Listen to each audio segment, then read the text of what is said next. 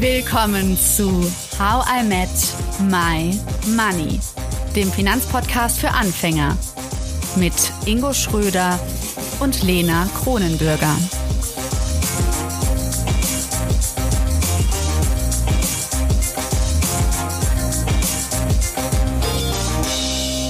Hallo Ingo.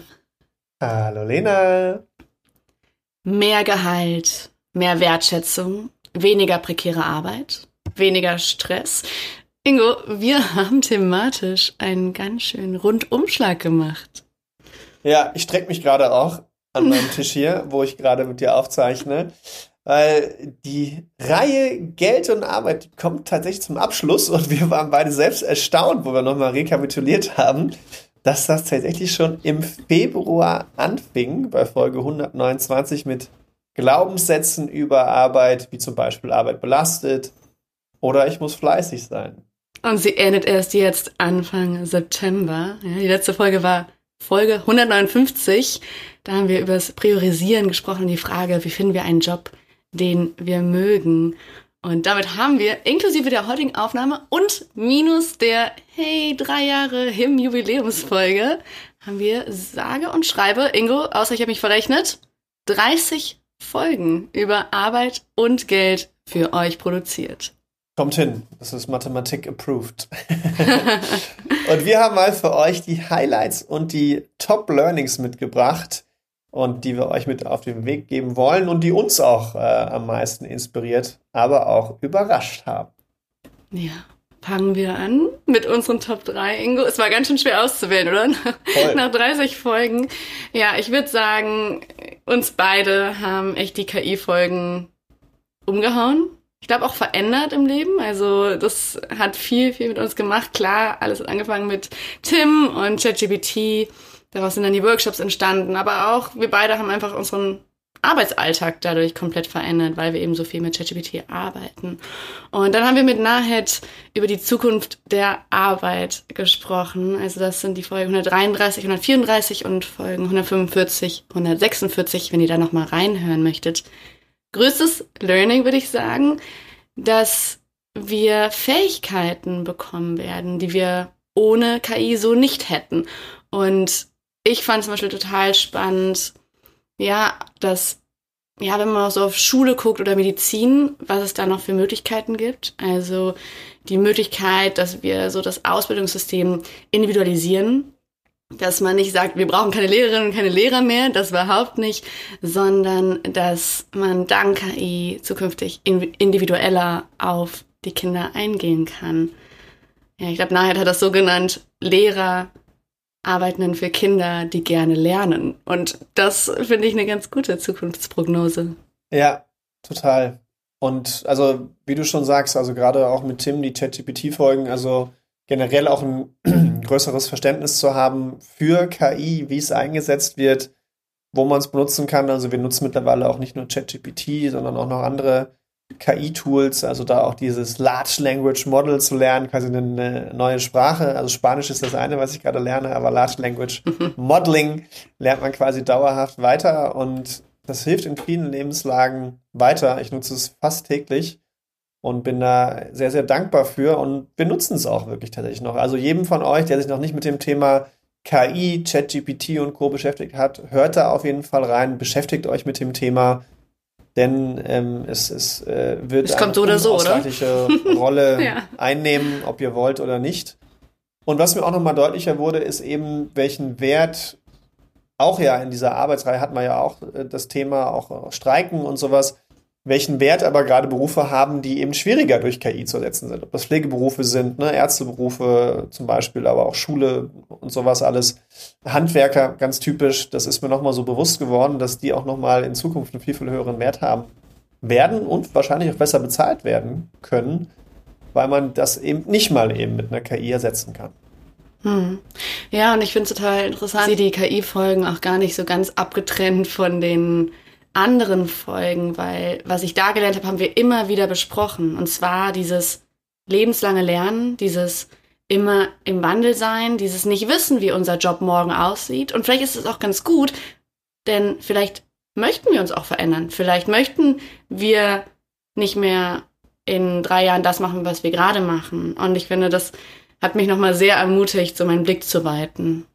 Und ich glaube, alles andere wäre auch Utopie. Ich glaube, der Mensch verändert sich stetig. Und wenn man denkt, man muss sich nicht verändern, glaube ich für die meisten, dass das Utopie ist. Und wir haben uns ja immer an Gegebenheiten angepasst. Ob das jetzt Klimawandel ist, ob das ähm, dann eben der Traktor war oder, oder äh, das Pferd, was man von den Karren gespannt hat, das Automobil, ne? also dieses ganze Industrialisierungsthema hat ja immer Veränderungen mit sich gebracht und wir Menschen handeln das ja in der Retroperspektive zumindest auch immer ganz gut in dem Moment.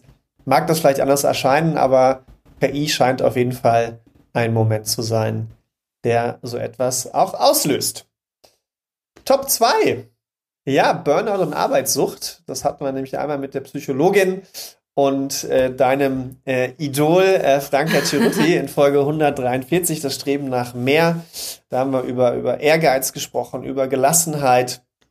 Ich habe noch immer diesen äh, Spruch im Kopf, ne? ähm, Gelassenheit kommt von sein lassen. Äh, das fand ich äh, sehr ja, cool. Gelassen wird man, wenn man anfängt, Sachen zu lassen. Genau. Ja. Aber genau das Thema Gelassenheit und wie viel Geld uns im Endeffekt glücklich macht, das fand ich sehr spannend. Und dann hatten wir auch noch den Journalisten Benny Emons eingeladen. Und da fand ich vor allem krass äh, dieses Learning, dass 10% aller Deutschen äh, tendenziell eher suchthaft arbeiten. Ja? Und suchthaft heißt für ForscherInnen, dass diese Menschen eben jetzt nicht nur exzessiv arbeiten, das tun sogar über 40 Prozent, sondern auch zwanghaft. Sie fühlen sich also verpflichtet, auch wenn der Job keinen Spaß macht, zu arbeiten. Und sie haben halt eben ein schlechtes Gewissen normalerweise. Sie können nicht richtig arbeiten, wenn sie frei haben. Das fand ich schon krass. Und zweitens, was wir da auch noch rausgestellt haben, was er noch schön rausgestellt hat, dass man eben auch gelassen wird, wenn man anfängt, Sachen sein zu lassen. Und das dritte Learning, was ich noch hinzufügen möchte, ist, Therapieschafe fand ich auch ganz cool. Ich bin da nämlich auch drauf gestoßen, dass es auch Therapieschnecken gibt. Was? Was sind Therapieschnecken? Hat man die zu Hause? Schnecken, ja, das sind Schneckenarten, die besonders neugierig sind. Und das kann man dann zum Beispiel einsetzen für, also jetzt für Arbeitssucht weiß ich jetzt nicht, aber für ADHS-Kinder zum Beispiel. Das heißt, man hat die auf der Hand und dann kommt diese Schnecke sehr schnell aus ihrem Häuschen raus und dadurch sind diese Kinder 15 bis 20 äh, Minuten relativ still, die sonst eher so ein bisschen flippiger unterwegs sind. Und äh, deswegen fand ich das auch noch, äh, mhm. ohne die Folge jetzt runterzuwerten, ganz im Gegenteil, ich fand es einfach nochmal schön therapiescharf. Er, er hat es ja beschrieben in so einer Suchtanstalt für eben äh, Arbeitssüchtige, dass es da eben so Therapieformen gibt. Kommen wir jetzt zu unserer Top 1, also ja, die Themen, die wir ganz besonders berührend fanden. Das ja, ist Zeitwohlstand und Zufriedenheitstankstellen. Also einmal war das die Folge mit Journalist Stefan Bös, Folge 144. Da haben wir gefragt, wie würde dein Leben sein, wenn du reich an Zeit wärst? Ja. Und Folge 130, das war ganz am Anfang, da haben wir mit Arbeitscoach Anna Klipp darüber gesprochen, wie wir herausfinden, was uns zufrieden macht. Und das hat sich, finde ich, auch ganz gut durchgezogen durch die ganze Reihe. Also immer wieder mal zu hinterfragen, ja, was tut uns im Job gut, ja, was tut uns natürlich deswegen auch im Leben gut mm, und auch wirklich nach den eigenen Bedürfnissen handeln. Und dafür muss man sie erstmal beobachten, ja, erstmal erkennen. Das kann zum Beispiel sowas sein, wie dass man rausfindet, möchte ich mich im Job zeigen? Ja, möchte ich da vorne stehen, wild präsentieren etc. Oder arbeite ich auch lieber im Hintergrund? Also ich finde, das sind ganz, ganz wertvolle Impulse, die wir da bekommen haben. Ja, definitiv. Das war generell eine sehr spannende Reihe, wo wir auch überhaupt nicht geplant haben, die so lange zu machen. Aber es kam halt immer wieder, gerade bei deiner Recherche, so viele spannende neue Experten, Themen auf, auch die ihr hier mit reingegeben habt. Also da auch nochmal herzliches Dank an euch da draußen, die uns da immer wieder inspiriert haben. Aber Lena, jetzt so in der Retro-Perspektive. Ich meine, ist das noch nicht ganz so weit weg, dass wir die Reihe beenden. Wir beenden sie erstmal heute, aber stellen wir uns mal vor, wir gucken in einer Woche drauf, in zwei Wochen. Was ist für dich jetzt anders nach dieser Themenreihe? Hm. Also, ich bin total sensibilisiert dafür, wie groß Arbeit Teil unseres Alltags ist. Also heute Morgen hat mir noch ein Kumpel geschrieben, dass er so gestresst ist, weil er in Urlaub fährt, aber eigentlich noch arbeiten muss. Also das heißt, es kommt dauernd vor in, in Situationen und das haben wir ja auch gelernt. Also Arbeit ist identitätsstiftend und da immer mal wieder ja hinzugucken und zu sagen, gut, es nimmt vielleicht einen großen Part in meinem Leben ein, wenn man das möchte oder wenn es sein muss. Hm, aber ist es noch alles okay so? Und ich fand es total inspirierend, auch so viele Geld- und Jobgeschichten aus der Community zu hören, aber auch von ExpertInnen, um zu sehen, ziemlich viel ist möglich. Man kann nochmal neu was lernen, eine Ausbildung machen, studieren, das verändern. Man kann etwas, was man total geliebt hat, einfach sagen, ja, das war jetzt gut für die Zeit, ich mache was Neues. Man kann aber auch sagen, hey, ich habe einfach das gefunden und bleibt dabei, egal ob andere Leute sagen, das ist langweilig und so weiter. Also ich finde, das war für mich total schön, einfach zu sehen, es ist super individuell, aber was wir nicht machen sollten, ist weggucken, wenn irgendwie Störgefühle da sind. Hat es für dich konkret auch beruflich irgendwas geändert? Ja, also es hat beruflich für mich verändert, dass ich sehr offen dafür bin, was noch passiert. Also ich sage ja immer, ich bin freie Journalistin und Moderatorin mit Fokus Interviews. Ich würde jetzt nicht meine Hand dafür ins Feuer legen, dass ich das mit 50 immer noch sage. Vielleicht, aber vielleicht auch nicht. Und da hat es mir einfach total geholfen, habe ich letzte Folge ja auch schon nochmal erwähnt, aber die Folge mit Tina Egolf, wo wir darüber gesprochen haben, was ist Erfolg und wie spüren wir Erfolg und dass man eigentlich viel tiefer gucken kann, was einen so antreibt im Leben und deswegen auch im Job. Das heißt, wenn ich ja irgendwann was finden würde, wo ich so menschliche Verbindungen stark spüre und ja da meinen Beitrag zu leisten kann, warum würde ich nicht was anderes machen? Also das, das fand ich ähm, wahnsinnig inspirierend für mich selbst und ich hoffe, dass ja ihr da draußen auch ziemlich viel vielleicht mitgenommen habt und mal geschaut habt, wann fühlt ihr euch erfolgreich? Wie ist es für dich, Ingo? Was hast du so am meisten vielleicht so mitgenommen oder welches Gefühl bleibt jetzt so nach der Reihe? ich fand dieses Zeitthema wirklich spannend und muss auch sagen, dass ich das für mich auch noch mal intensiver angegangen bin. Also ich hatte schon mit den Workations oder diese Kreativwochen waren cool, aber ich habe in den Kreativwochen schon einen intensiven Mix aus Freizeit gelebt, aber trotzdem dann halt kreativ zu sein. Das war cool für den Moment, aber ich merke jetzt zum Beispiel, wo ich dann in Deutschland bin, dass ich mir hier trotzdem weniger auflade. Denn das, was ich so beobachtet hatte, war, okay, ich muss dann mehr schaffen in den drei Wochen, wo ich hier bin. Und habe schon so ein bisschen gemerkt, äh, irgendwie geht da zu viel Zeit drauf an der Stelle dafür. Und habe mir jetzt nochmal ganz bewusst zum Beispiel Sportzeiten mehr eingeräumt, dieses Spanisch lernen habe ich mir mehr Zeiten eingeräumt. Also dieses Freizeit First hatte ich immer im Kalender, aber aus meiner Sicht nicht ausreichend genug. Und ähm, das habe ich jetzt geändert und das fühlt sich nochmal deutlich besser an. Hm, ich fand das mit den Blindspots äh, wichtig, nochmal an der Stelle. Mhm. Ich bin es immer noch nicht konkret angegangen, das Thema.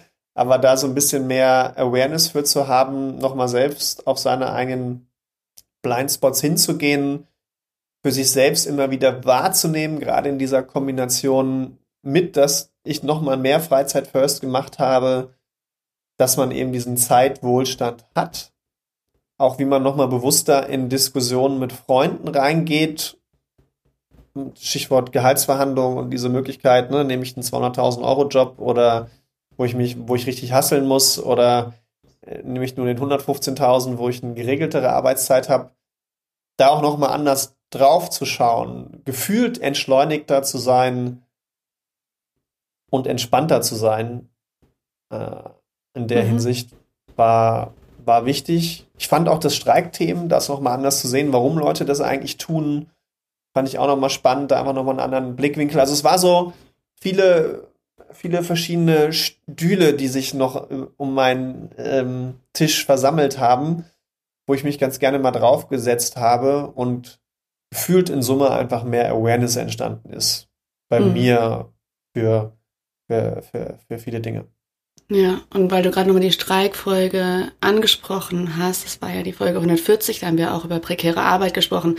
Wer von euch Lust hat, da nochmal ein bisschen reinzugehen und vielleicht auch ja über Chancenungleichheit in Deutschland mehr zu lesen, ähm, ja, dem empfehle ich das Buch von Julia Friedrichs Arbeit fair bezahlt, denn das ist wie jedes Mal in unseren Reihen oder am Ende unserer Reihen. Es gibt noch so viel mehr zu entdecken und zum Beispiel ist es bei mir so, dass ich dadurch, dass wir so viel über Arbeit nachgedacht haben, ich so viel recherchiert habe, habe ich auch noch mal ganz klar geguckt, wie klappt das Arbeiten eigentlich so Tag zu Tag? Also wie mache ich das? Wie sind meine Routinen? Und ich habe ja schon für mich, seit ich nach New York gezogen bin, rausgefunden, mir tut es total gut, in einem Workspace zu arbeiten mit anderen und nicht alleine zu Hause.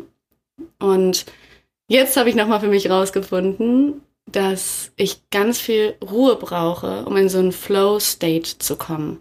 Also ich habe nochmal den Workspace jetzt gewechselt und bin in so einem seriösen Workspace, wo weniger gequatscht wird und ganz viel gearbeitet.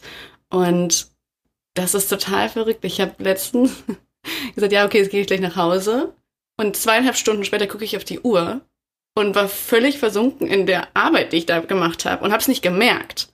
Und das ist so etwas, ja, wo ich glaube ich auch nochmal jede, jeden so ermutigen will, mal aufzuschreiben, wann könnt ihr euch gut konzentrieren, wann ist die Energie hoch bei euch am Tag, gibt es da Muster? Also ich arbeite ganz, ganz viel mit meinen eigenen Notizen jetzt, um zu schauen, mh, hm, ja, wann kann ich gut arbeiten, aber auch, ich habe solche Glaubenssätze abgelegt wie, oh Mist, es ist schon 15 Uhr, jetzt kann ich eh nicht mehr anfangen zu arbeiten. Also sowas war voll in meinem Kopf, ich muss mal perfekt morgens starten. Und da habe ich jetzt auch für mich rausgefunden, nee, das, das ist ein Glaubenssatz, den kann ich ablegen, weil ich bin manchmal nachmittags viel produktiver als morgens um acht so. Warum muss ich denken, dass dann der Tag gelaufen ist, wenn ich erst zum Beispiel um 15 Uhr ordentlich in Anführungszeiten starte? Finde ich cool. das hört sich super an, Lena. Das hört sich richtig klasse an. Also da haben wir einiges mitgenommen. Schreibt uns doch mal gerne bei Instagram, was ihr so von den 30 Folgen, die ihr natürlich alle intensivst gehört habt, mitgenommen habt. Das würde uns auf jeden Fall interessieren. Ist ja für uns auch in der Retro-Perspektive immer ganz cool, wo man dann in anderen Folgen oder nochmal extra Themen aufgreifend nochmal einen Fokus drauflegen kann. Mhm. Aber ähm, auch die beste Reihe endet irgendwann. Ja. Und dementsprechend geht die Reise weiter und wir wollen so einen kleinen Abstecher machen, nochmal in die böse Finanzbranche. Und jetzt denken sich wahrscheinlich alle, oh, das war so ein tolles Thema und jetzt kommt die doofe Finanzbranche wieder. Aber äh, wir haben Feedback bekommen, das hast du ja vor allem reingebracht, Lena, dass äh, vor allem einige Leute, die uns zwar näher stehen, aber den Podcast nicht hören, ihn vor allem nicht hören, weil sie einfach denken, es ist ein Finanzpodcast, da geht es um Finanzen und das Thema hat einfach einen schlechten Ruf. Und wir wollen uns nochmal näher damit beschäftigen, woher kommt denn eigentlich dieser schlechte Ruf der Finanzbranche? Was sind auch so Red Flags an Angeboten da draußen, äh, die ja wahrscheinlich einige von euch leider, sage ich mal, schon als Werbung bekommen haben? Da müssen wir natürlich immer ein bisschen vorsichtig sein, was wir nennen, aber wir werden euch Hinweise geben, wie man es erkennt, um eben auf diese Art und Weise euch auch vorbereitend und dass ihr auch andere vorbereiten könnt, wie man eben gute Angebote in der Finanzbranche von schlechten unterscheidet und man eben so auch ja, mit unseren Beiträgen, mit unseren Folgen vielleicht auch den Ruf der Finanzbranche etwas verbessert, weil mehr Leute da draußen eben bewusstere Entscheidungen treffen für gute Angebote, um dann nachher nicht zu sagen, ja, da wurde ich mal wieder übers Ohr gehauen, war ja klar, der Kapitalismus ist schuld. Ja, ja. und nicht jetzt komplett him abschreiben, falls ihr trotzdem, trotz Ingos guter Speech gerade denkt, oh nee, das ist gar nichts für mich, ich will, ich will was ganz anderes lernen. Vor allen Dingen, weil wir euch ja schon verraten haben, dass wir danach eventuell über Sex sprechen. Also, diese Folge. Ist das Vorspiel, ist das Vorspiel. genau. Diese Reihe, diese Reihe wird sehr, sehr kurz. Wir werden nur wenige Folgen darüber machen, aber finden das wichtig und ja, gehört einfach auch zur Aufklärung, wenn man über Finanzen und Geld spricht. Definitiv. Gut. Danke fürs Mitmachen, fürs Hören, fürs, ja, uns Feedback schreiben. Das war wirklich eine lange Reihe. Ich habe mich auch ein bisschen wirklich erschrocken, als ich gesehen habe, dass wir im Februar angefangen haben. Also eigentlich haben wir 2023 mit Arbeit verbracht, Ingo. Positiv. Positiv, sehr positiv. also, ja, bis bald, danke. Bis bald. Ciao, ciao. Ciao. Danke, dass du zugehört hast und toll, dass du ein Teil von How I Met My Money bist. Wir hoffen, dir hat diese Folge gefallen. Um keine Folge zu verpassen, klick einfach direkt auf den Abonnieren-Button auf Spotify, Deezer und Apple Podcasts. Für weitere Tipps und Tricks und Informationen, damit du dein Geld und dich besser kennenlernst, folge uns auf Instagram, Twitter, Facebook und LinkedIn. Dort kannst du uns auch immer schreiben, falls du Fragen, Feedback oder Themenwünsche hast. How I Met My Money wird gesponsert von der MyWeg Finanzakademie. Spannende Online-Kurse für deine finanzielle Zukunft zu ETFs, Immobilien und Altersvorsorge. Natürlich gibt's für dich Rabatt. Schau dafür einfach in die Show Notes. Bis zum nächsten Money Monday. Wir freuen uns schon.